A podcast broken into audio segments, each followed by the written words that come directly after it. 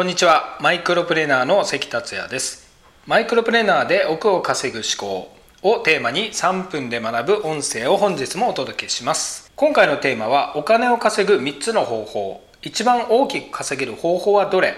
についてお話しします。まずお金を稼ぐ3つの方法についてご紹介します。1つ目は労働の提供。2つ目は投資。3つ目は企業。この3つです。労働の提供。投資企業。この中で一番大きく稼げる方法ってどれだと思いますか？まおそらく想像ついてるかと思うんですけれども3つ目の企業になります。もちろん人によっては労働の提供であったり投資の方が大きく稼げるかもしれませんけれどもなぜ今回この3つ目の企業が一番大きく稼げる方法なのかそれについてご説明します。まず1つ目の労働の提供なんですけれども時間の切り売りということになるんでもうやはり限界というのがありますよね。ある程度時給単価っていうのも決まってきますしさらに年収1億以上もらってる上場企業の役員が500名を超えるぐらいなんですよね。社長の給料を超えるっていうのも大変ですし上司の給料を超えるっていうのもなかなか大変じゃないですか。会社に雇用されているっていう状況ではなかなか大きく稼ぐっていうのは現実的ではないというのがまず分かりますよね。2つ目の投資のお話なんですけれども投資にもいろいろありますよね、まあ、株とか不動産とか FX とかありますけれども大きいリターンがあったり短期間のリターンがあったりとそういうお話は確かにありますね。ただそれなりに大きく稼ごうとすると元本が必要だということもありますね。そして投資で気をつけないとならないのは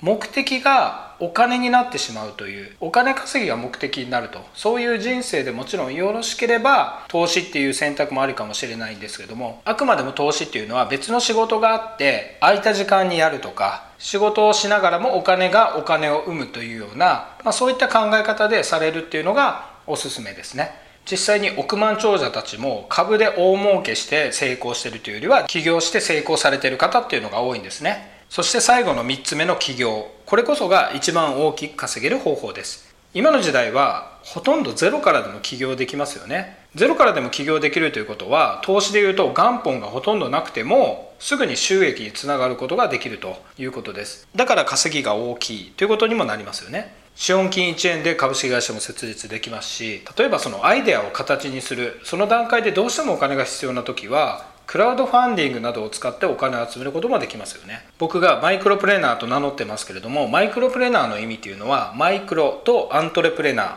まあ、小さいとか1人とかあと起業家という意味を合わせて1人起業家という意味なんですけれども一番お金をかけないで自由なスタイルで仕事ができる。それをマイクロプレーナーと呼んでるんですね。そのマイクロプレーナーという形でまずは起業するという方法が大きく稼ぐ最初のステップとしておすすめです。このマイクロプレーナーのスタイルについてはまた別の音声でお届けしたいと思います。まだ起業されてない人はどんな小さいことでもいいのでまずは収益につながるような活動をされてみてください。今回は以上です。それではまた明日。